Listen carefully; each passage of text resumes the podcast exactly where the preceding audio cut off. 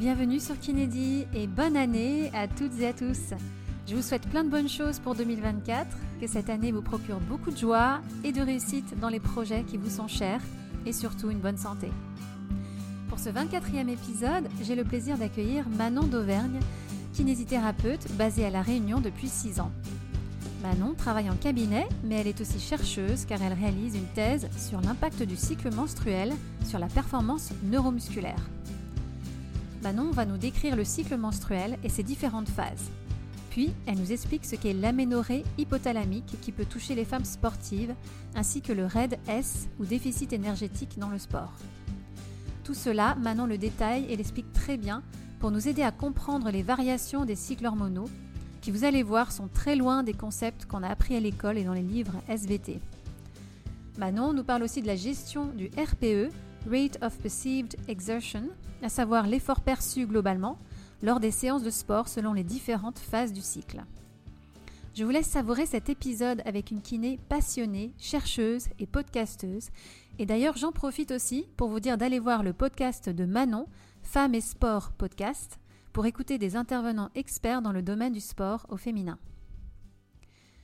Au fait, si vous aimez Kinédi, n'hésitez pas à laisser un avis positif sur votre plateforme d'écoute pour que le podcast continue à grandir et vous proposer des échanges intéressants avec des invités passionnants. Merci et bonne écoute sur Kinédi. Bonjour Manon. Salut Gabrielle. Tu vas bien? Bah ça va, merci et toi? Bah, très bien. Écoute, je suis très contente. Merci d'avoir accepté de, de participer euh, à cet euh, épisode et nous partager ton, ton expérience et toutes tes connaissances. Eh bien, écoute, avec plaisir. Donc là, tu es à La Réunion, là, hein, c'est ça? C'est ça, effectivement. J'enregistre de La Réunion, de mon appartement au Tampon, plus exactement. Mmh. C'est quoi le décalage horaire à La Réunion? Euh, Là, en ce moment, comme on est à l'heure d'hiver, on a 3 heures. Donc là, chez moi, il est 17h. Ah, ça va. Ok. Ok. Alors, pour commencer, euh, Manon, est-ce que tu veux bien euh, te présenter en quelques mots, nous parler un peu de, ton parcours, de ce que tu as fait? Bah ouais, avec plaisir. Donc, euh, je m'appelle Manon d'Auvergne. Donc, comme mon nom ne l'indique pas, je viens de Bourgogne et non pas d'Auvergne, d'un petit village qui s'appelle Guignon. je suis kinésithérapeute, je pense que c'est pour ça que tu m'interviews essentiellement aujourd'hui. Mmh euh, parce que c'est un peu la thématique de ton podcast, et plus particulièrement kinésithérapeute du sport et en pelvie-périnéologie. Et c'est un peu le monde, la réunion de ces deux mondes qui m'intéresse particulièrement, où je me suis lancée dans la recherche, là ça va faire quasiment un an, un an et demi que ma thèse a démarré, pour essayer de, de, répondre à toutes les questions que je me pose sur les femmes en général, mais plus particulièrement dans le sport. Donc voilà un peu la version courte. Et j'exerce mmh. effectivement à La Réunion. Tout ça se passe à La Réunion. Et pourquoi la Réunion? Qu'est-ce qui t'a donné envie d'y aller? Euh, ah, ça c'est, le truc un peu marrant, mais euh, en fait moi j'étais vraiment passionnée et ce qui m'a vraiment guidée après l'école c'était de, devenir kiné du sport. Et c'est vrai que dans ma tête, euh, bah, pour que ça soit sympa d'être kiné du sport, faut une île où ça bouge, où c'est assez sportif. Donc je m'étais posée devant Wikipédia, j'avais cherché la liste des dom-toms euh, et des Olympiens euh, issus des dom-tom. Et en fait, euh, c'était quand même la Réunion qui se démarquait largement, tout sport confondu. Et je me suis dit que du coup, il y aurait moyen de, bien s'amuser si je devenais kiné du sport là-bas. Parce qu'effectivement, j'avais pas forcément pour, pour projet d'y aller six mois. Je vais plutôt envie d'une nouvelle expérience, une nouvelle vie. Et, et c'est comme ça que j'ai tranché, surtout qu'il y avait la formation kiné sport expert là-bas qui commençait. donc, euh, je trouvais un cabinet pour être assistante. La formation, je me suis inscrite dans la foulée. Et puis, euh, c'est comme ça que, que j'ai démarré là-bas, en tout cas que j'ai atterri. Et finalement, bah, j'y suis toujours. Ça fait euh, six ans maintenant. Oui. voilà. Comme quoi, vraiment, là, tout c'est bien. les étoiles se sont bien alignées, là, pour que tout se passe bien.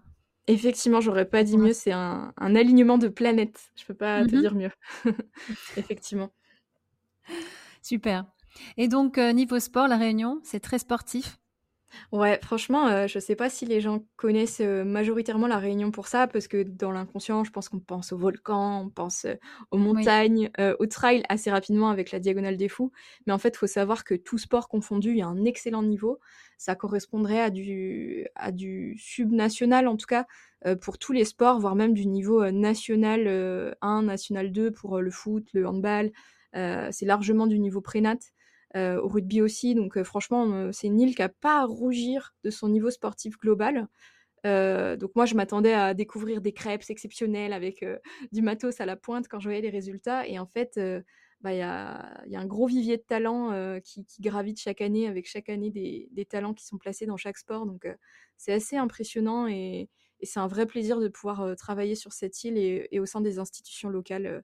parce que du coup, je suis aussi kiné, je fais partie d'une des kinés de l'équipe des kinésithérapeutes qui s'occupent de l'athlétisme notamment. Et j'ai eu la chance de participer aux Jeux des îles, donc c'est les Jeux, les Jeux olympiques pour les, pour les moins de 18 ans de l'océan Indien. Et c'était vraiment génial. On a pu suivre des athlètes pendant, pendant quasiment 10 jours sur tous les sports et ça, c'était exceptionnel. Et c'est vrai qu'il y a vraiment un chouette niveau. C'est génial ça, des Jeux olympiques de l'océan Indien, c'est ça? Ouais, c'est ça. C'est du coup pour les adultes, ça s'appelle les JIOI, donc les Jeux les Jeux de l'océan Indien. Donc c'est vraiment la grosse compétition qui a lieu tous les quatre ans comme les Jeux, olympiques. Et pour les jeunes, ça s'appelle la, Commission jeunesse des sports de l'océan Indien. Et du coup, c'est quelque chose qui a vraiment pour vocation de, bah, de promouvoir le, le, sport chez les plus jeunes, d'essayer de, bah, de, tirer un peu tout le monde vers le haut en essayant de, bah, de, de, se préparer avec un gros enjeu. Et je pense que ça équivaut aux Jeux méditerranéens, euh, ici, euh, mmh sûrement, pour la plupart des sports. Et euh, effectivement, du coup, ça se passe dans l'une des îles de l'océan Indien. Et nous, c'était à Maurice en décembre 2022, donc l'an dernier quasiment. Et c'était une expérience extraordinaire avec des confrères où j'ai beaucoup appris. la kiné de terrain, c'est encore un monde à part. et c'était oui. vraiment un grand plaisir. Ouais. Ah, super.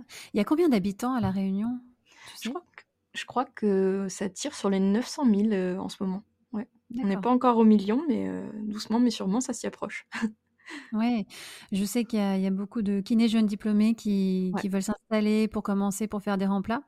Est-ce ouais. que d'ailleurs, euh, comme c'est, comme tu dis que c'est une île euh, en général avec des habitants, d'après ce que tu me dis, assez sportifs, est-ce que ça se ressent dans ta patientèle? Est-ce que les patients ils sont, ils sont motivés euh, Ils sont tous plus ou moins sportifs? Si seulement. non, bah, c'est comme partout. Hein. Je pense que, ouais. en fait, c'est assez polarisé. On a des pop une population qui est très très active sur certains aspects, avec vraiment des sportifs euh, prêts à tout, super motivés, euh, pour qui ça fait sens de faire des exercices, etc.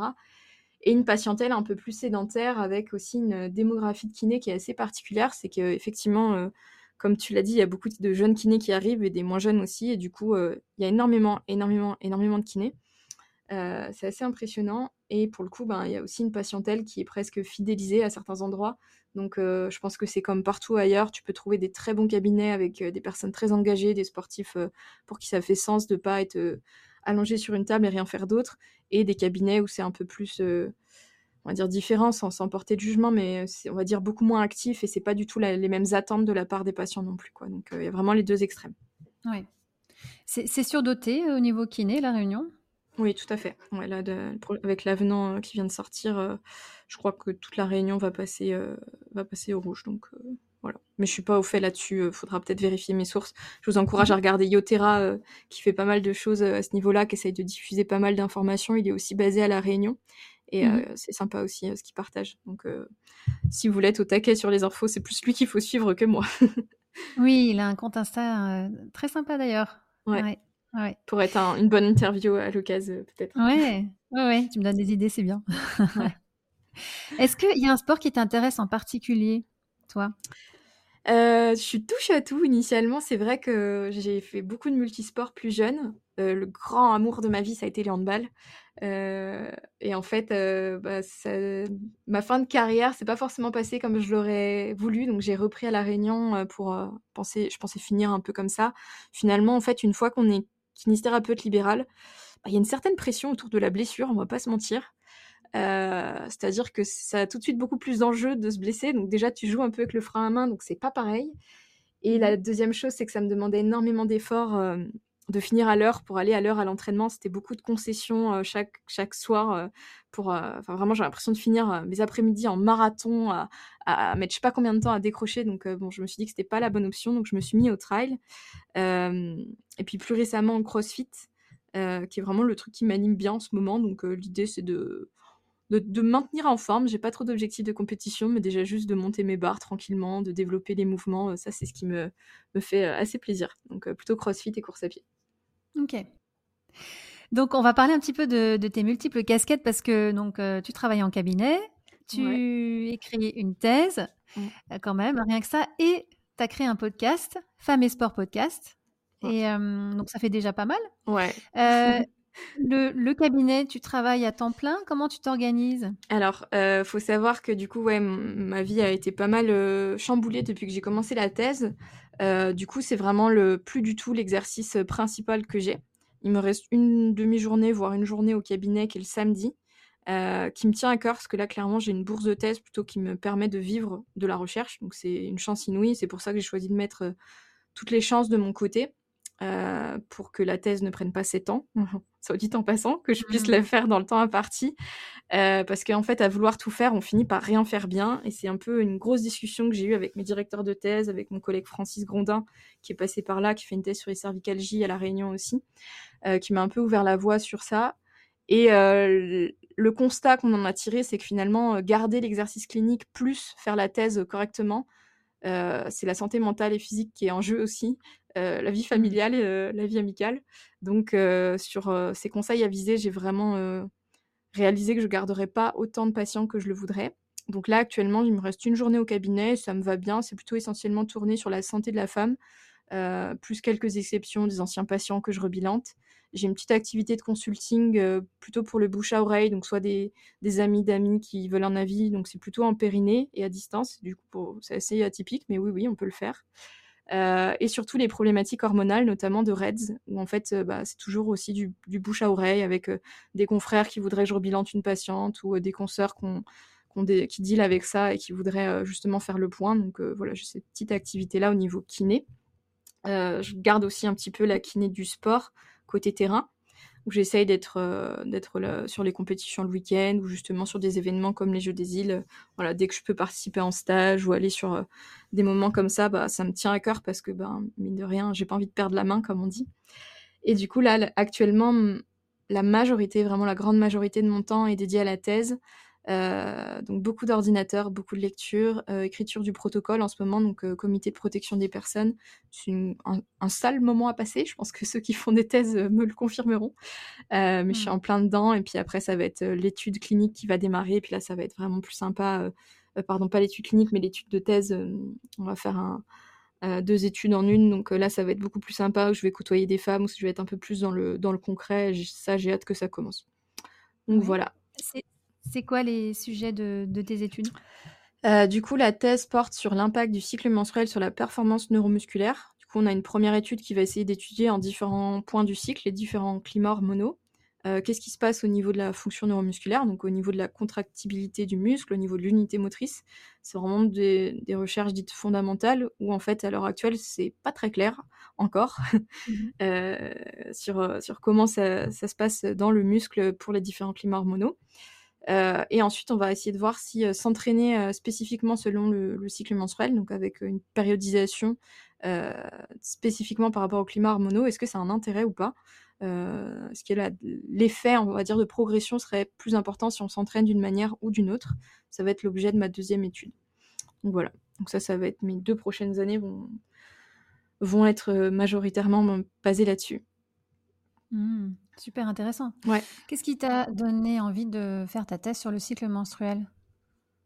En fait, mon... quand j'ai repris mes études pour faire un master, euh, on devait choisir un sujet de recherche, c'était assez libre. La seule contrainte qu'on avait, c'était euh, fallait que ça ait un rapport avec la locomotion. Donc je suis partie sur euh, la femme et la course à pied, et j'avais une idée un petit peu de regarder qu'est-ce qui faisait que être une femme, c'était pas pareil qu'être un homme pendant qu'on courait et en quoi ça différait au niveau des blessures, au niveau de la physiologie, etc.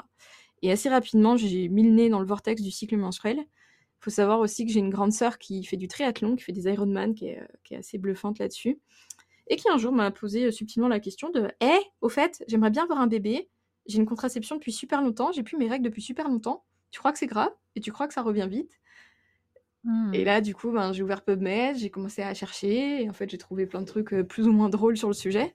Euh, de la ménorée de la sportive. Euh, et de constater aussi que euh, quand il y a de la contraception, c'est encore un autre vortex, encore un autre sujet. Et j'ai été un peu forcée de constater que j'avais pas trop de réponses à apporter à ma sœur, ce qui m'a pas trop convenu. Et ce qui fait Mmh que du coup, j'ai plongé un peu plus profondément dans ce sujet en disant mais c'est pas possible que en 2020, donc à l'époque c'était 2020, on n'a pas de réponse à apporter sur le cycle menstruel et la contraception et ce que ça implique chez les femmes quoi. Et en fait, bah, on n'a pas grand chose à se mettre sous la dent à l'époque. Là, ça commence vraiment à bien sortir, donc c'est très cool pour moi. C'est le bon moment pour ma thèse. Mais, euh, mais à l'époque, en 2020, c'était le néant. Il y avait trois études qui se battaient en duel euh, et pas forcément bien designées. Et du coup, c'est vraiment un peu cette, cette commande, on va dire, pédagogique qui avait été faite versus le questionnement de ma grande sœur. en fait, il y a eu un espèce de match au sein de ma tête où je me suis dit, bon, bah, j'ai envie de partir là-dessus parce que le, plancher pelvien, malheureusement, c'était pas forcément réalisable en STAPS euh, euh, au vu des, personnes qui pouvaient encadrer, etc. C'était pas forcément idéal euh, pour eux de, de chapeauter un sujet qu'ils maîtrisaient pas. Et je trouve ça très honnête qu'on m'ait pas accompagné là-dessus, parce que je pense pas que j'aurais pu produire quelque chose d'extrêmement bonne qualité si les, les, personnes qui m'encadrent ne connaissent pas le sujet. Donc c'est pour ça où les hormones c'était ok pour eux, le plancher pelvien, c'était un grand écart. Mais, euh, mais voilà, c'est pas pour autant que j'ai laissé tomber le sujet. Mais voilà, en tout cas, c'est pour ça que c'est pas une thèse sur le plancher pelvien. Ok. Ok, oui, oui. Oui, oui, il y a très peu d'études hein, encore hein, sur le cycle menstruel et l'impact, encore plus sur l'impact ouais. euh, la sur la performance euh, sportive, ouais, chez, surtout chez les femmes. Mmh, mmh, complètement. Ouais. C'est encore compliqué, ouais. C'est surtout contradictoire, en fait. C'est un peu là tout le challenge, c'est qu'il y a eu des choses euh, qui ont été faites dans le début des années 2000. Et en 2023, en 2020, maintenant, on sait beaucoup plus de choses qu'on ne savait pas dans les années 2000, ce qui fait que tout le socle qui a été fait au début des années 90 jusque dans les années 2010, c'est inexploitable. C'est-à-dire qu'avant, on pensait que juste si les femmes comptaient les jours où elles sont dans le cycle, pour un petit résumé pour ceux qui n'ont jamais rien ou qui ont oublié, bref, ré récapitulons un petit peu le cycle menstruel. Oui, le cycle menstruel théorique dure 28 jours. Donc ça, avec Barbara, ma, collègue du podcast, on aime bien l'appeler le cycle licorne. Euh, donc sur le papier, dans les bouquins des SVT, il dure 28 jours avec une très belle ovulation à J14 débloquée par euh, un super pic de LH, euh, débloqué par une super rampe d'œstrogène. Donc ça, c'est ce qui va impacter la, enfin, l'ovulation, qui est vraiment le but du cycle menstruel. Mmh. Contrairement à ce qu'on pourrait penser, c'est pas les menstruations qui sont le plus important dans le cycle menstruel, mais bien l'ovulation. Donc si on reprend un mmh peu la, la, grosse image, le cycle commence pendant les menstruations, qui vont durer entre 4 et 5 jours. Les menstruations, ce sont les règles. Là, les hormones sexuelles sont plus basses. Ensuite, il va y avoir une augmentation des oestrogènes qui vont provoquer ce pic de LH qui va provoquer l'ovulation. Jusqu'à l'ovulation, c'est ce qu'on appelle la phase folliculaire.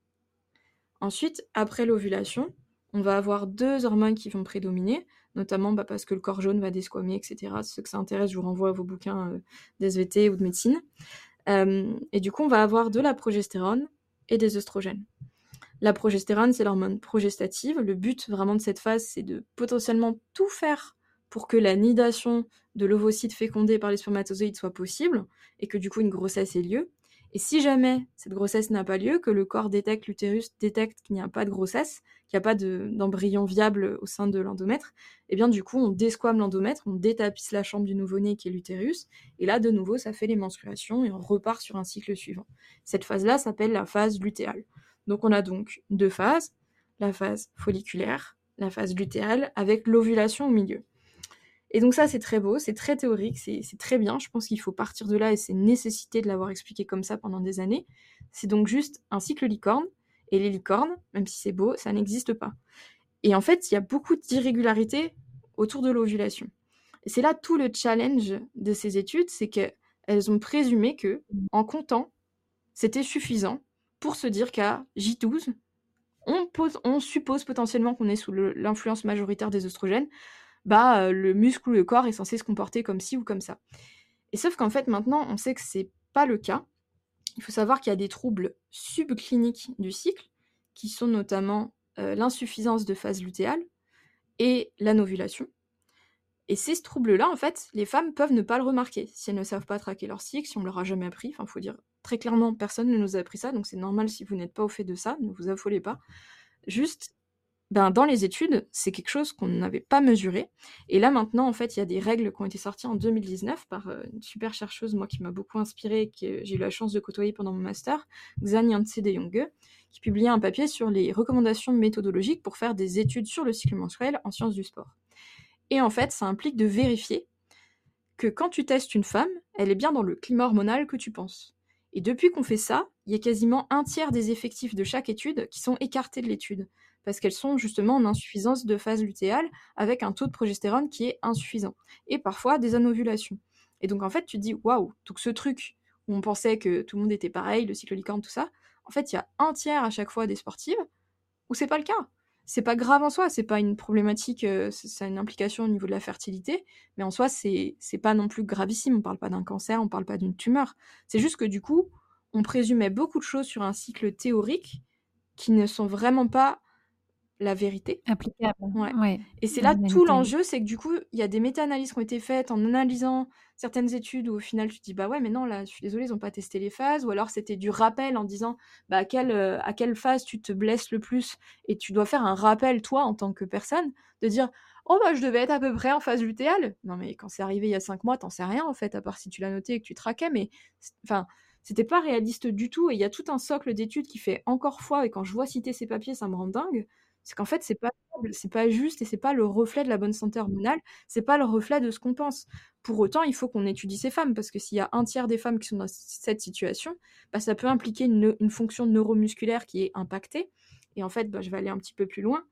Au-delà du cycle, l'absence du cycle menstruel, l'absence de menstruation, pour moi, en tant que kiné, c'est quelque chose qu'on doit vraiment, vraiment se préoccuper. Au-delà de commencer de dans telle phase, je suis comme ci, dans telle mmh. phase, je suis comme ça.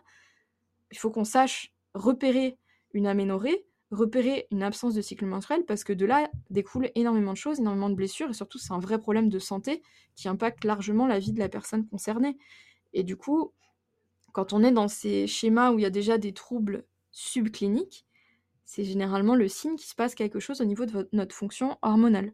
Et donc, bah, on, les a dans la nature, c'est des sportifs qui s'entraînent, qui font tout ce qu'elles font, leur vie, et qui potentiellement peut-être se blessent, pour une raison qu'on ne sait pas, mais peut-être que la raison, c'est les hormones, et pour ça, bah, faut les étudier, et pourquoi c'est si compliqué aussi? Ben, C'est que ça coûte très cher de faire des prises de sang. C'est contraignant pour les femmes de venir en ayant fait des prises de sang le matin, etc., pour vérifier qu'elles sont bien dans telle ou telle phase. Donc, euh, en tant que chercheur, on fait face à énormément de challenges pour produire ces études-là, parce que, bah voilà, en plus, on n'a pas tous le même groupe de pilules. Donc, euh, tu veux faire un groupe pilule pour comparer, tu réalises qu'il y a en fait 100 types de pilules sur le marché. Donc, euh, laquelle tu choisis? Pourquoi? Pourquoi, du coup, on fait pas une thèse sur la pilule? Enfin, voilà, c'est que des questions comme ça qui mmh. émergent. Et du coup, Dieu merci, il y a beaucoup d'études qui sont en train de, sortir, mais à l'heure actuelle, c'est très compliqué de conclure des choses, on va dire, qui sont des guidelines, des consensus qui vont pouvoir guider euh, les kinés, les, préparateurs physiques, les entraîneurs, parce que je suis consciente que c'est la demande et les attentes, c'est euh, mais qu'est-ce qu'on fait du cycle menstruel? Ouais, je suis d'accord avec vous, pour le moment, on n'a pas grand-chose à vous dire euh, avec énormément de certitude. Ce qu'on arrive à dégager, c'est que c'est femme dépendante, symptômes dépendants, c'est-à-dire que toutes les n'ont pas le même cycle menstruel, le, même, le vécu du cycle menstruel est très différent d'une femme à l'autre, très différent d'un cycle à l'autre, en fonction de ce qui s'est passé dans la, dans la vie de cette personne, de manière nutritionnelle, de manière stresseur au sens très large. Et en fait, du coup, c'est très compliqué de dire, bah, à tel jour, tu fais ça. C'est impossible, c'est irréaliste. Et pour moi, c'est pas comme ça qu'on doit travailler. Par contre, si la personne a des symptômes euh, liés notamment aux menstruations, qui s'appellent les dysménorrhées, c'est logique en fait de s'adapter. Et je suis même pas sûre que ça nécessite une thèse, c'est du bon sens en fait. De se dire si ta, nana elle est éclatée au sol parce que elle a des douleurs à 9 sur 10, on est bien d'accord que c'est pas le jour où tu vas lui faire des 1RM sur sa, sur sa programmation. C'est du bon sens en fait, il n'y a pas besoin d'une thèse pour, euh, pour aller là-dessus. Mais pour le moment, pour aller plus loin, pour euh, chercher de la, vraiment de, de, de la périodisation de l'entraînement sur le cycle menstruel, bah, c'est pour ça que je fais une étude, c'est qu'on n'a encore pas assez de données pour pouvoir conclure des choses et que du coup, euh, bah, je vais contribuer à mettre une petite, toute petite pierre là-dedans pour que euh, dans cinq ans, quelqu'un fasse une revue systématique en incluant mon étude et en comparant à trois études pareilles pour dire euh, ouais, ça vaut le coup ou non, ça vaut pas le coup. Voilà, mmh. désolée, je suis un peu envolée, mais. Non, non, mais franchement, tu as super bien expliqué la problématique. Tu disais que c'était femme dépendante, ça c'est sûr. Ça dépend aussi euh, du syndrome prémenstruel. Hein, euh, Exactement. Euh, ça dépend du cycle aussi. Est-ce qu'il y a des facteurs environnementaux, biopsychosociaux qu'on a, entre guillemets, épinglés ou même génétiques d'ailleurs, qu'on a épinglés, qui sont potentiellement facteurs de risque pour créer une, une aménorrhée? Qu'est-ce qui fait qu'une femme arrête d'avoir ses règles, en gros? Euh, Ce qui sous-tend l'aménorrhée euh, fonctionnelle hypothalamique, donc déjà ce qu'il faut savoir, c'est que l'aménorrhée, c'est un diagnostic d'exclusion médicale, c'est-à-dire que c'est pas de notre chef, si on en a une sous la main, il faut la référer médicalement parlant. Parce que, on va dire que l'aménorrhée fonctionnelle hypothalamique serait presque un des meilleurs scénarios. S'il n'y a pas de grossesse, déjà, il faut exclure une grossesse, c'est une des, causes les plus fréquentes d'aménorrhée. Un allaitement, pareil, ça, c'est des phénomènes physiologiques euh, qui arrivent. Après, ça va mmh être plutôt s'intéresser à, oups, est-ce qu'il y a quelque chose qui est obstrue au niveau du cerveau, c'est-à-dire une tumeur, au niveau de l'axe hypothalamo-hypophysaire, ou est-ce que c'est quelque chose qui est obstrue en bas, dans l'écoulement? Et ça, pour le coup, faut pas passer à côté de ça. Donc même si ensuite, nous, on va avoir un rôle pour manager éventuellement l'aménorrhée fonctionnelle hypothalamique, il faut déjà s'assurer de pourquoi la personne est en aménorrhée. Et ça, pour le coup, c'est en collaboration avec le gynécologue, clairement. C'est pas à nous de jouer les petits chimistes, euh, etc. Il faut vraiment qu'on s'entoure des gynécologues et des médecins pour ça. Dans le cas mmh. où tout a été écarté, une aménorrhée fonctionnelle hypothalamique, c'est sous-tendu par une faible disponibilité énergétique. C'est quoi la mmh. faible disponibilité Ouais, le fameux REDS, c'est ça. C'est vraiment. Est-ce que tu peux nous expliquer un peu ce que c'est? Ouais, carrément. Avant, on, parlait de la triade. Il y a beaucoup de personnes qui sont beaucoup plus familières de la triade. Sachez que ce n'est pas deux modèles qui s'opposent, c'est plutôt un qui est imbriqué dans l'autre c'est que la triade, c'est une vision très réductrice de ce qui se passe quand justement on est en faible disponibilité énergétique. Quand je vous parle d'énergétique, c'est marrant parce qu'un jour on m'a fait ce retour, ça m'a fait tellement rire. Je vous parle pas de cailloux, de pleine lune et de... D'accord, on parle pas de l'énergétique au sens euh, soin énergétique, mais je veux dire peut-être que c'était pas clair pour cette personne parce que vraiment pour lui ça n'existait pas, du coup c'était pas validé par la science, etc. Donc euh, on parle pas d'énergétique au sens euh, spirituel. On parle vraiment d'énergie en, en, termes de source d'énergie qu'on va apporter à notre corps. Et en fait, quand on n'apporte pas une énergie suffisante par rapport aux besoins de notre organisme, et ce pendant une période assez longue, parce qu'en fait, toutes les, tous les, toutes les faibles disponibilités énergétiques ne sont pas problématiques. Quand c'est à court terme, par exemple, bah, ça arrive toute la nuit, par exemple, enfin, chaque nuit, on ne peut pas se nourrir pour combler ce que la nuit nous a coûté. Donc en fait, faut pas non plus devenir obsédé vis-à-vis de, ce qu'on amène, mais pour autant, passer, être de manière chronique dans une insuffisance d'apport alimentaire, là, le corps, il va commencer à prioriser des options. On va commencer à se dire, aïe, bah là, du coup, ok, j'ai couru 10 km, mais par contre, j'ai pas mangé ce matin. En plus, j'ai pas le droit de manger des glucides.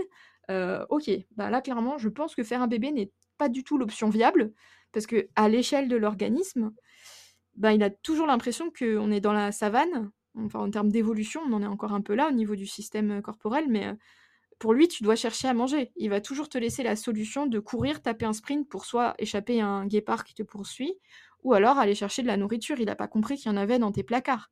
Donc ce qu'il va faire, le corps, c'est de prioriser, un peu comme quand on est en mode économie d'énergie dans le téléphone il va désactiver certaines options, il va te mettre en noir et blanc, il va t'empêcher d'ouvrir Instagram ou ton appareil photo, bah, le corps, il va faire mmh pareil. La fonction de reproduction, c'est une fonction de luxe, c'est un truc de dingue. C'est beaucoup d'hormones, etc. C'est quand même super bien régulé avec des rétrocontrôles négatifs, positifs. C'est un truc de, c'est un truc de dingue. Bah, ça, du coup, ben, ça coûte de l'énergie quand même à faire tourner, et du coup, ben, cette énergie, elle n'est pas disponible pour le cycle de la reproduction. Et en fait, du coup, pouf, c'est une option qui va être enlevée.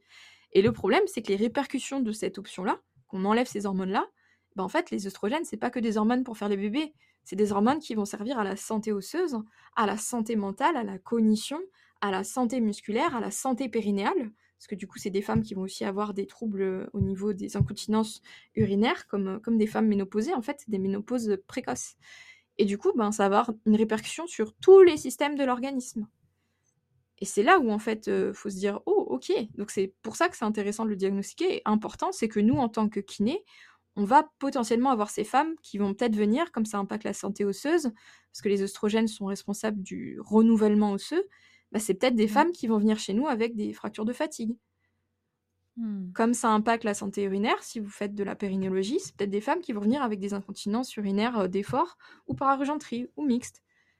Et là, pareil, il va falloir quand même poser les bonnes questions, parce que si vous essayez de rééduquer quelqu'un et qu'en fait, il ne corrige pas la cause du problème qui est la déficience énergétique, eh bien, mine de rien, on va, perdre du temps et cette personne-là aussi. Et du coup, tu me parlais des facteurs biopsychosociaux, ben en fait, effectivement, ça va sous-tendre plein de choses.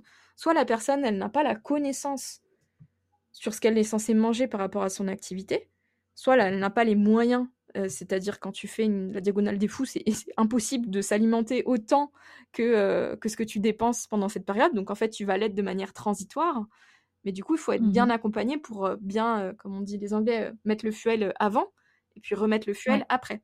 Donc en fait, soit des fois c'est de la méconnaissance, c'est involontaire et soit malheureusement des fois c'est volontaire avec, bah, la présence de désordres, de troubles alimentaires qui font que la personne est dans des conditions où elle se restreint et c'est le cas avec différents sports à risque, les sports à catégorie de poids, les sports gravitationnels où il y a une notion de poids-puissance, heu, qui est recherchée et les sports dits esthétiques comme la gymnastique, heu, la natation artistique, La ce genre de choses. La danse qui est Mmh effectivement mh. pas un sport mais une discipline et il y a beaucoup de chercheurs qui militent pour qu'on l'intègre là-dedans parce qu'effectivement en danse, Ouais. il y en a énormément. Oui. Et je pense aux circadiens aussi, heu, les artistes, en général, hein, vraiment, Oui. et ce qu'il faut aussi se penser, c'est qu'on n'est pas obligé d'être en anorexie. Heu, on n'est pas obligé d'être à un poids très maigre. Ça peut arriver à poids normal, Mmh voire mh. même en obésité où il y a des femmes en en en surpoids qui n'ont plus leurs règles parce que la fonction hormonale, bah, à l'opposé du spectre, pareil, il y a beaucoup de perturbations qui sont à l'œuvre.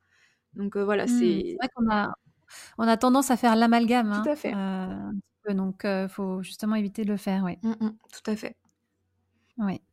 Toi, tu en vois, heu, des femmes qui ont des aménorrhées, hypothalamiques dans au cabinet? Ouais, quelques-unes, ouais.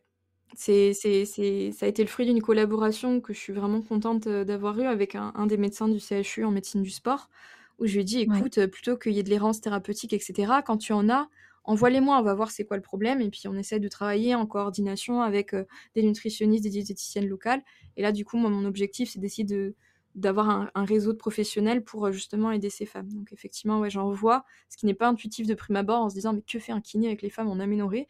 mais en fait, on a un rôle, je pense, de soutien, de détection et puis aussi, bah, de remise en charge, hein. C'est notre travail d'essayer d'identifier parce que dans certaines situations, la clé, ça va être de descendre aussi, heu, la charge d'entraînement, les stresseurs et heu et puis, bah, mine de rien, quand il y a une fracture, faut quand même la rééduquer. Là, dernièrement, j'avais une patiente qui avait, des crampes, donc je savais pas trop dans quelle mesure on pourrait, on pourrait, heu, améliorer ça et en fait, bah, c'est de la fatigue neuromusculaire, donc en fait, on peut travailler sur l'endurance, on essaie de travailler sur, heu, sur d'autres choses et puis, heu, pour le moment, c'est on arrive à quand même certaines choses. Donc heu, ouais, ouais, ça m'arrive un peu. Oui, justement, j'allais te demander, c'est quoi, les 1ers conseils qu'on peut donner à une femme qui est au cabinet, qui n'a plus ses règles, involontairement, hein, sans grossesse, sans allaitement, en tant que kiné? Bah, pour moi, déjà, faut s'assurer qu'elle est suivie médicalement parlant. C'est la question s'est aussi posée: «Depuis quand c'est comme ça? Est-ce que c'est récent? Est-ce que machin? Est-ce qu'elle est au courant de ce qui se passe?» et pour moi, on a du coup un rôle, heu, éducatif assez important. Par contre, je pense qu'il faut pas se lancer là-dedans si on n'est pas capable d'expliquer ce qu'est un REDS, ce qu'est un déficit énergétique et comment le corriger. Il faut être à l'aise aussi en nutrition, dans le sens où la correction de tout ça, c'est la nutrition, c'est pas la kiné. La 1re intervention, c'est écarter médicalement qu'il y a pas quelque chose de grave et ensuite, au niveau nutritionnel, adresser la nutrition, vérifier où il y a des manques. Si c'est quelqu'un qui a complètement, heu là, maintenant, on parle même de faible disponibilité en glucides, qui qui serait encore plus problématique que juste la faible disponibilité énergétique. Et en fait, du coup, ben, ça, c'est plus le travail d'une diététicienne ou d'une nutritionniste du sport que de repérer ça. Donc heu, ça dépend un peu, heu, comment on est formé, à son à son niveau. Si vous êtes formé en nutrition, bah, je vous in je vous invite à à lire l'ouvrage de René MacGregor qui travaille beaucoup là-dessus. Hem, mais voilà, bien être conscient de ses limites en tant que thérapeute parce que c'est vite complexe, surtout quand il y a des troubles alimentaires associés, où là, faut aussi, heu, pouvoir référer à un psychologue et qu'on ait tous le même discours. C'est-à-dire que c'est des patientes qui vont peut-être pas toujours vouloir entendre de notre bouche ce qu'elles ont envie d'entendre et qui vont peut-être, heu, commencer à faire entre guillemets «du shopping médical», essayer de voir si tout le monde dit pareil, essayer de voir s'il y a pas quelqu'un qui veut bien ne pas arrêter l'entraînement. Donc en fait, le plus important, c'est aussi qu'on ait tous le discours, heu, qui aille dans le même sens. C'est-à-dire que la priorité, c'est augmenter la nutrition parce que, ben, c'est pas moi qui vous dis juste qu'il faut manger plus, c'est vos hormones qui, si elles sont, heu, en veille, bah, me disent qu'il y a quelque chose qui va pas et au niveau de l'entraînement, est-ce qu'on est sur des volumes, heu, qui sont, cohérents avec, les apports nutritionnels? Et c'est vraiment ces 2 leviers-là qui sont, hyper intéressants et de prime abord, en tant que kiné, c'est pas intuitif de se dire, «C'est à nous de gérer ça». Mais en fait, comme on en a Oui. dans le cabinet qui sont pas adressés pour ça, bah, faut être quand même capable de les détecter et de les envoyer vers les personnes compétentes pour gérer la nutrition et la charge d'entraînement, bah, c'est un peu, heu, en fonction de ses aptitudes en tant que thérapeute, heu, par rapport à ça. Je pense que si on a des bonnes relations avec les coachs, c'est plus facile. Donc heu, si c'est au sein d'une équipe, c'est par exemple plus facile. Quand c'est isolé au sein du cabinet, je vous encourage de quand même contacter un peu, le staff, autour aussi pour, pour vous pour, vous aider. Et ça n'arrive pas qu'aux sportives élites, ça arrive aussi à à votre, à votre femme en postpartum vous, qui souhaite à tout prix perdre du poids, qui s'est mis du coup en restriction sévère, puis qui finalement bah, n'a toujours pas eu son retour de couche et consulte parce que elle a eu une fracture de fatigue après son semi quoi. Donc ça peut aussi arriver avec des, sportives très récréationnelles, voire même pas des, des, personnes qui se considèrent même pas légitimes d'avoir ça, parce qu'elles sont, selon elles, pas assez sportives, alors qu'en fait, elles se mettent des charges d'entraînement avec des charges de travail, enfin, elles ont une journée en tant que telle. Là où une sportive élite, bah, c'est son travail, en fait, hein, de faire du sport. Bah, n'empêche que les mmh sportives récréationnelles, elles ont leur vie, leur vie de famille, leur vie professionnelle, et à côté de ça, elles essayent d'avoir une vie sportive, et ça, pour le coup, ben c'est encore plus dur à gérer, entre guillemets. C'est pas moins légitime euh, qu'une sportive élite, quoi. Oui, oui, oui. Et comme tu disais, c'est important d'être accompagné euh, par une équipe pluridisciplinaire. Hein. Donc, euh, nutritionniste, diététicien, psychologue, kiné, voilà. Et médecin. Ouais, franchement, pour moi, là, c'est des, des, des, prises en charge où c'est hyper important de ne pas gérer ça tout seul et de vraiment avoir quelqu'un qui connaît ça. Moi, j'ai pris le réflexe de faire des courriers d'adressage quasiment systématiquement quand c'est comme ça pour que justement on mmh. aille tous dans la même direction. Et vraiment, faut pas présumer que la personne, elle est, euh, elle est remplie de, enfin, qu'elle veut juste pas manger, quoi. C'est beaucoup plus complexe que ça. Avec, euh, par exemple, les personnes, avec Barbara, elle a fait un super réel là-dessus. les personnes qui ont des shifts de nuit. Donc, je pense notamment aux pompiers, aux militaires ou les infirmières de nuit. En fait, c'est encore plus compliqué parce que le rythme circadien est perturbé. Donc, vous avez des cycles veille-sommeil qui sont perturbés, du cortisol qui est pas dans la, qui va, qui va réagir complètement différemment euh, par rapport à une personne lambda qui a a des, qui a des nuits complètes. Donc en fait, c'est vite assez complexe et c'est pas juste mange plus. C'est vraiment beaucoup plus que ça. Et il faut s'entourer des personnes qui vont réussir à dépatouiller un peu tout ça en se disant ok, bah, quelle intervention on peut faire? Qu'est-ce qui se passe? On est à quel point? Est-ce qu'on est sur une ostéopénie, une ostéoporose? Est-ce qu'on est juste au début du truc et on va pouvoir régler ça assez rapidement? Donc voilà, faut vraiment. Euh, difficile de, de, te répondre très simplement. Désolée, je suis vraiment une pipelette euh, quand on parle de ça, mais c'est très complet, quoi. Tu vois, faut vraiment avoir euh, en, en, tête la grande, euh, the big picture, comme disent les Anglais. J'aime bien les pipelettes. ça, voilà. Tu, parlais du, rythme circadien. Ouais, je, je, réfère au podcast que j'ai enregistré avec euh, Mathias euh, il y a quelques semaines sur euh, l'impact du sommeil sur la performance et l'activité physique, justement. Et donc, c'est vachement intéressant ce qui.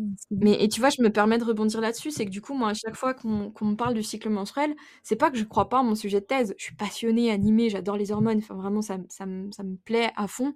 Par contre, je crois qu'il faut voir le truc de la bonne manière. C'est que le cycle menstruel, c'est la cerise sur le gâteau quand tout le reste est géré. La nutrition et le sommeil. Et en fait, trop souvent, on veut partir là-dessus parce que c'est un peu le sujet fancy à la mode, euh, un peu tendance, ou voilà, on veut s'en préoccuper. Je trouve ça super bien qu'on veuille s'en préoccuper en kiné, mais il faut peut-être pas se tromper de priorité. La priorité sera toujours sommeil, nutrition, charge d'entraînement et quand ça s'est réglé, on peut commencer à, faire des trucs sympas avec effectivement le cycle menstruel et pourquoi pas adapter certaines séances si ça fait envie à la personne. Mais voilà, faut pas faut pas se tromper de combat non plus. Et là, j'ai vu émerger des choses qui me font penser qu'on peut aller dans une mauvaise direction par rapport à ça. Oui, oui, je, si je comprends bien, euh, ce que tu veux dire, c'est que le cycle menstruel, c'est pas c'est pas acquis, c'est pas un dû, mmh et que, euh, tu parlais de luxe tout à l'heure. Euh, il faut que tout soit bien aligné mmh. pour que ça se passe bien. C'est ça. pour que voilà, qu'il soit entre guillemets régulier. Exactement. Mmh Et je ferai le parallèle avec la nutrition, c'est qu'avant de parler de micronutrition, est-ce que la personne elle a déjà bien ses macros et sa nutrition tout court. C'est-à-dire qu'avant de commencer à jouer avec les vitamines, de se dire oh trop bien, on va faire ci, on va faire ça, mmh. mais est-ce que la personne, elle amène déjà sa base? Parce que sinon, ça va être des efforts et du temps pour tout le monde qui va pas être optimal. Et pour moi, le cycle menstruel, ça, ça, intervient. Pourtant, on a 430 cycles dans notre vie, c'est énorme. Bien sûr qu'on doit s'en préoccuper. Je dis pas qu'il faut le négliger. Je pense juste qu'il faut peut-être pas le mettre en priorité si le reste n'est pas acquis. Ça vient quand tout le reste est acquis. 430 cycles? Ouais, environ. De la puberté à la ménopause. Environ. Ouais, c'est fou. Hein. D'accord. Ça coûte cher, du coup. Je vous invite à, lire sur l'hygiène menstruelle et, et, la précarité menstruelle, du coup, si, si ça vous intéresse. Mais... Et c'est là où c'est plus que des hormones, c'est aussi, ben, tu vois, là, j'ai fait une intervention au CREPS euh, pour euh, justement expliquer aux entraîneurs, c'est que c'est aussi, mais quel type de protection? Est-ce que les personnes qui sont gênées par rapport à ça, est-ce que c'est juste un problème de symptômes? Est-ce que c'est pas un problème d'accès ou de culture? Ou de connaissances sur comment on met un dispositif intravaginal pour gérer son flux. donc en fait, il faut, faut jamais présumer de rien sur ce sujet, parce qu'en fait, en 2023, les femmes sont, les jeunes filles, les jeunes adolescentes, elles savent 100 fois mieux se maquiller, prendre soin de leur peau et de leurs cheveux, que juste comprendre c'est quoi le cycle menstruel et comment je m'en occupe et est-ce que c'est un signe de santé pour moi. Et c'est dramatique en fait à l'heure actuelle, parce que du coup, ben, on passe à côté de beaucoup de choses. Donc il y a un vrai socle de connaissances à apporter avant de commencer à partir sur bon bah t'es en telle phase du cycle, tu fais ça. Et pourtant, j'aimerais que ça arrive. Mais je pense que ça va arriver sur des populations informées, des sportifs qui gèrent déjà beaucoup de choses et qui sont vraiment assez carrés sur leur nutrition, leur sommeil, leur entraînement. Ça vient être le super levier sur lequel effectivement tu peux t'éclater c'est super intéressant de le faire. Mais il faut pas se tromper de priorité. Mmh. Ça me fait penser à, aussi, il y a quand même des livres maintenant qui ont été publiés. Bah, je pense que tu connais. Alors, je sais plus comment elle s'appelle, celle qui a écrit Kiffe ton cycle. Gaëlle Baldassari, ouais. Et c'est super. C'est très bien pour vulgariser, ouais. Mmh. elle a écrit un livre aussi pour les jeunes filles. Kiffe tes règles, ouais. Je recommande. Je recommande cette lecture. Ouais, ouais. Euh, moi, je pense aussi à un livre, je ne sais pas si tu connais Miranda Gray. Miranda Gray, c'est La femme optimale, ouais. Ou la lune rouge. La lune rouge. En fait, moi, j'avais beaucoup aimé son livre. Alors là, pour le coup, on parle plutôt de, du côté spirituel du cycle menstruel. Euh, j'ai bien aimé la façon dont elle le décrit ces quatre phases. Donc, il y a la phase de la jeune fille. Euh, donc ça, c'est avant l'ovulation. ça, ça, mmh correspond à la saison du printemps. Après, c'est la phase ovulatoire, c'est l'été et c'est la mer. Mmh après, il y a l'automne, c'est l'enchantresse, donc c'est là où c'est juste avant les règles. Et les règles, c'est la vieille femme. Ou alors, il y a un autre terme, je crois que je sais, je, je sais plus ce que c'est. C'est peut-être. La, la, sagesse, je crois, mais oui, la oui. sagesse, voilà. Et, j'aime bien, et ça, ça m'a aidé moi dans mon cycle menstruel aussi, parce que mmh, on a beaucoup là, donc c'est super intéressant tout ce que tout ce que tu nous as raconté. On a parlé du, de l'aménorrhée, mais est-ce que tu peux aussi nous parler quand même du, cycle menstruel, cycle menstruel? Régulier entre guillemets, en tout cas une femme qui est bien menstruée. Comment une sportive de haut niveau, elle, comment ça peut l'impacter les règles? Alors, je, t'avoue que j'ai eu le même chemin que toi. Hein. J'ai lu ces livres-là parce que déjà, je pense que c'est important de pouvoir apporter des métaphores que les femmes vont comprendre. Et puis, effectivement, c'est une approche qui est super intéressante.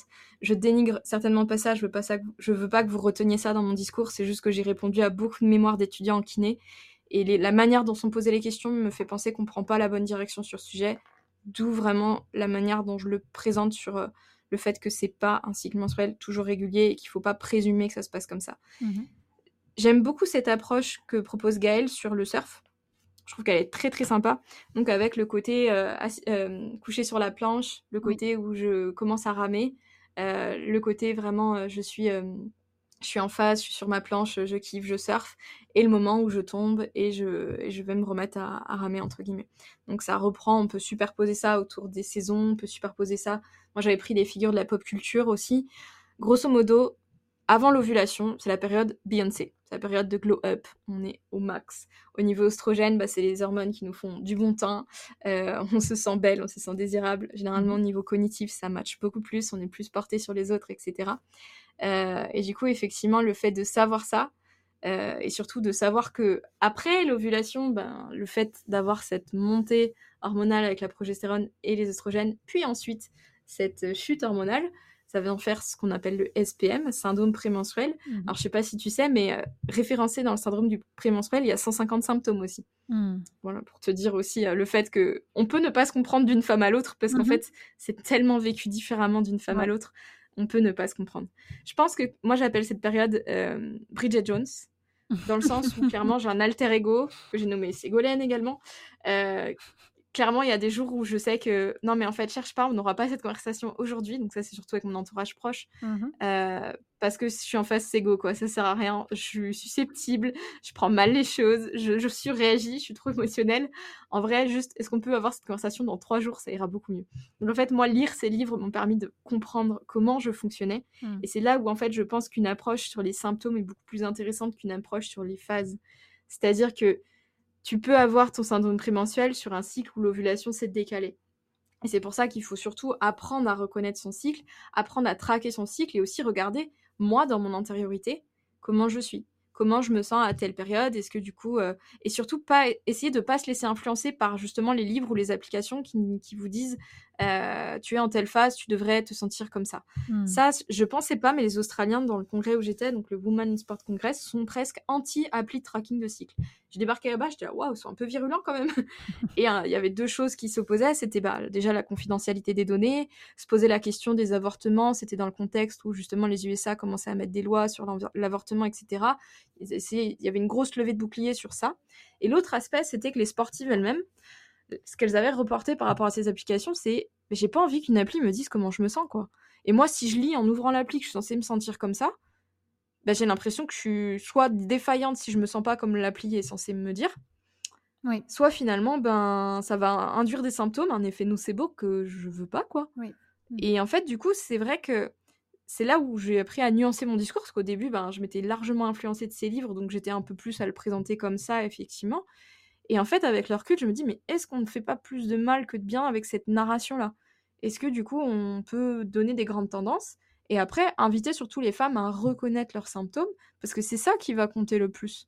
Et une fois que tu le sais, bah par exemple, moi je sais que euh, post-ovulation, surtout euh, on va dire à partir de J21, les barres, donc euh, comme je suis au crossfit, je fais un peu plus de, de, choses avec du renforcement musculaire, bah les poids ils sont beaucoup plus lourds. Et généralement j'ai du ressenti à l'effort qui est pas du tout pareil, le RPE.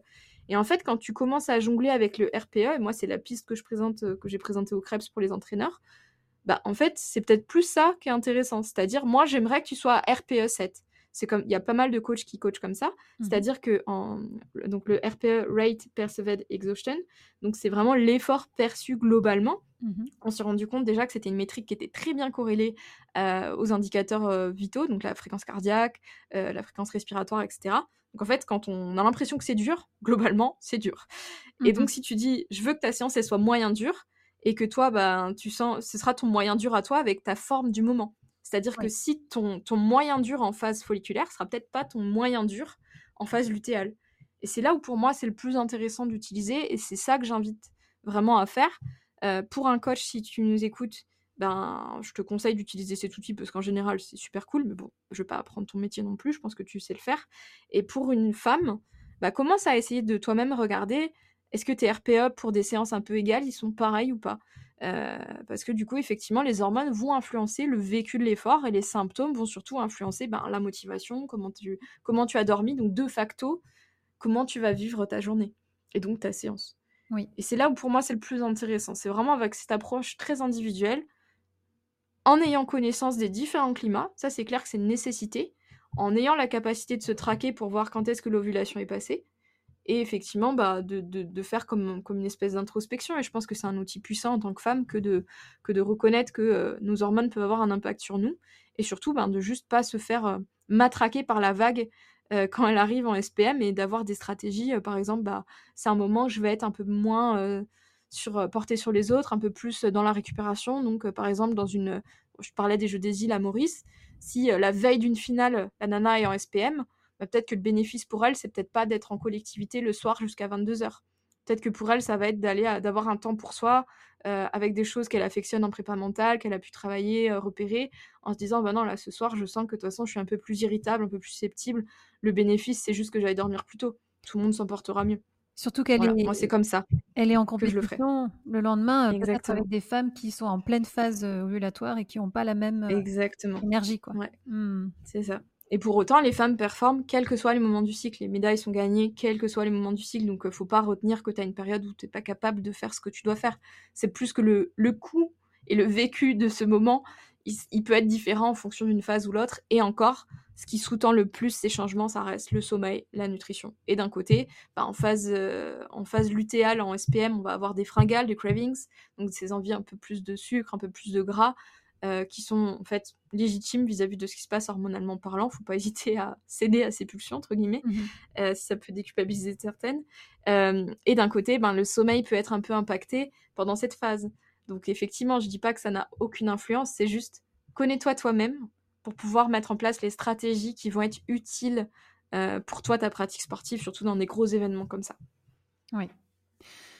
Faire la juste mesure entre les conseils de, ton coach euh, et puis ton ressenti aussi. C'est ça. Mmh.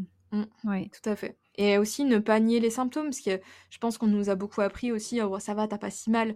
Parce qu'il y a plein de femmes qui n'ont pas. Je vous invite à écouter le podcast de Marine euh, Leleu qu'on a eu sur Femmes et Sport.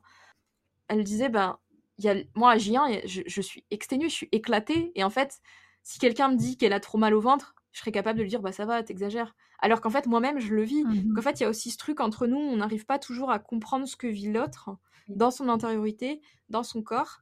Et à la fois, bah, en tant que thérapeute, on ne le comprend pas forcément. Moi, j'ai eu des retours aussi de femmes qui préfèrent avoir des gynécos hommes parce que beaucoup plus soucieux de ce qu'elles vont sentir. Et alors que des gynécos femmes vont peut-être minimiser leurs symptômes parce qu'elles n'ont pas forcément ces symptômes-là. Hmm. Donc, je pense qu'il faut qu'on ait un peu de la bienveillance par rapport à ça parce que, ben, en fait, on, on, peut, on, peut, présumer de rien sur euh, comment la, la personne vit ce, ce moment-là. Donc, sentez-vous légitime, essayez de traquer et en fait, si vous ressentez un symptôme, il est légitime. En fait, il y a personne, personne remet en cause la faim. Quand quelqu'un dit j'ai faim, il y a personne qui va lui dire bah non, t'as pas faim. Bah si, j'ai faim. Point barre. Alors que quand on parle des douleurs, euh, plein de gens vont dire bah ça va, t'exagères. Bah si. Alors, tu vois, c'est mon vécu de la douleur. Donc, euh, faut vraiment, je pense, se sentir assez, euh, s'offrir l'opportunité de vivre comme on, comme les choses peuvent être vécues, de le traquer, de l'identifier pour pouvoir avoir les comportements qui vont avec ensuite. Oui, est-ce que tu as des livres à nous recommander là-dessus? Je pense que tu en as cité deux vraiment bien, hein, sur, en français en tout cas, pour euh, démystifier et puis comprendre le cycle menstruel, ça me paraît bien. Sur le cycle menstruel et le sport, en anglais, il y a Stacy Sims qui parle de roar, donc euh, roar comme le rugissement du, lion, excuse-moi, je le fais pas très bien, mais R-O-A-R, qui du coup euh, a fait une thèse là-dessus aussi et qui a, vraiment... En fait, c'est très inspirant de cette femme parce que dans la communauté scientifique, on se disait, mais punaise, elle polarise son discours de dingue, et à l'heure actuelle, on n'a pas les études pour dire ça. Et en fait, je pense qu'elle a tellement permis d'ouvrir une conscience et un intérêt sur le sujet qu'en fait, son combat à elle, c'était ça. Oui, je fais cette approximation-là scientifiquement parlant, parce que je pense que ça aide plus de femmes que de, que de faire ce raccourci euh, sur euh, on s'entraîne comme ça pendant les phases du cycle, alors que la communauté scientifique n'est pas d'accord à l'heure actuelle euh, sur ça. et en fait, elle est, elle est bluffante pour ça parce qu'elle s'est un peu opposée au monde scientifique en disant ouais mais moi factuellement je veux que les femmes elles, comprennent et elles puissent avoir des leviers quand même pour adapter, pas juste qu'on leur dise il n'y a aucune étude qui permet de dire ça. Et je trouve que c'est fort euh, de sa part. Donc Stacy Sims, Raw. Ok. Voilà, très très bien. En anglais seulement malheureusement, mais euh, très bon bouquin. Et un autre bouquin c'est Up to Speed de Christine Yu. Euh, qui revient un petit peu sur pourquoi il y a un tel gap en sciences du sport chez les femmes. Et elle, son, son, approche, c'est qu'elle s'est rompue le ligament croisé. Elle est journaliste. Et en fait, du coup, elle me dit, mais c'est pas possible, je crois qu'elle se l'est rompue trois fois, un truc comme ça. Et, euh, et, du coup, elle a décidé d'aller comprendre pourquoi ça lui arrivait autant et, et pourquoi euh, plus aux femmes qu'aux hommes. Et en fait, du coup, elle a plongé là-dedans. Elle allait interviewer plein d'experts. Ce bouquin est génial. J'espère qu'il va être traduit en français, mais je vous le recommande même en anglais très très intéressant. Up to speed. Super. Bah, on va mettre, euh, je mettrai les références de, de, de tout ça sur le, la description de l'épisode. Super. Merci beaucoup Manon. Mm. C'était vraiment super intéressant. J'ai appris plein de choses et tu l'as très bien expliqué. Tout Avec plaisir. Bah attends, je peux faire une dernière recommandation quand même. Oui, vas-y. Bon, c'est notre podcast avec Barbara parce que du coup on essaye vraiment vraiment de, bah, déjà nous de référencer un petit peu. Euh, Qui est génial d'ailleurs, j'ai écouté. Euh, Il est top. Ah bah, je te remercie. On essaye de faire intervenir aussi des sportives où en fait on rebondit un petit peu sur leur vécu, on essaye de voir comment ça se passe aussi de l'intérieur. Et aussi on a des interviews d'experts euh, pour justement euh, bah, parler d'un sujet qui concerne la femme et le sport. Généralement c'est ce qu'on essaye de faire. Et du coup là-dessus, si le sujet vous intéresse, vous allez trouver euh, pas mal de ressources. On essaie vraiment de citer tout ce qui nous questionne, tout ce qui, tout ce qui nourrit nos pensées. Donc n'hésitez pas à, à, aller traîner un peu sur le podcast, à écouter les épisodes. Ils sont plutôt format long. Euh, mais euh, voilà, en tout cas, il y a des ressources euh, pas mal. J'ai beaucoup aimé l'épisode d'ailleurs que vous avez enregistré. Bon, c'était en anglais, mais c'est avec une américaine, Nikki Kay, c'est ça? Ouais, elle est anglaise, ouais. Ouais, ouais, Nikki, c'est un monument de l'endocrinologie sportive. Elle est incroyable. intéressant, ouais. ouais, ouais. En plus, tu as, tout traduit en français. Ouais. Ouais, ça nous prend énormément de temps, mais en fait, ça nous tient tellement à cœur avec Barbara de pouvoir partager ça à tout le monde. C'est vrai que j'apprécie que tu salues l'effort, c'est très chronophage, mais notre mission pour nous, c'est vraiment avec ce podcast, c'est écouter, vous transmettre des choses que nous, on aurait aimé entendre, parce que ça prend énormément de temps de lire des études, de faire des compilations de données, etc., etc. Et du coup, en prenant des raccourcis, en allant chercher les gens qui écrivent des études, ça va un peu plus vite. Et du coup, l'idée, c'est d'un peu niveler la profession, ou en tout cas essayer de faire diffuser ces informations-là à la profession pour que du coup, ça questionne et que les pratiques à l'intérieur changent. C'est vraiment notre leitmotiv. Super. Bah écoute, encore un grand merci Manon pour toutes ces infos. Et puis, euh, avec plaisir. À très bientôt. À très bientôt, Gabriel. Si cet épisode vous a plu, vous pouvez vous abonner sur Apple Podcast, laisser un avis et n'hésitez pas à le partager sur les réseaux sociaux. Si vous êtes kiné et que vous souhaitez participer à ce podcast pour partager votre expérience, écrivez-moi à kinégabriel.gmail.com.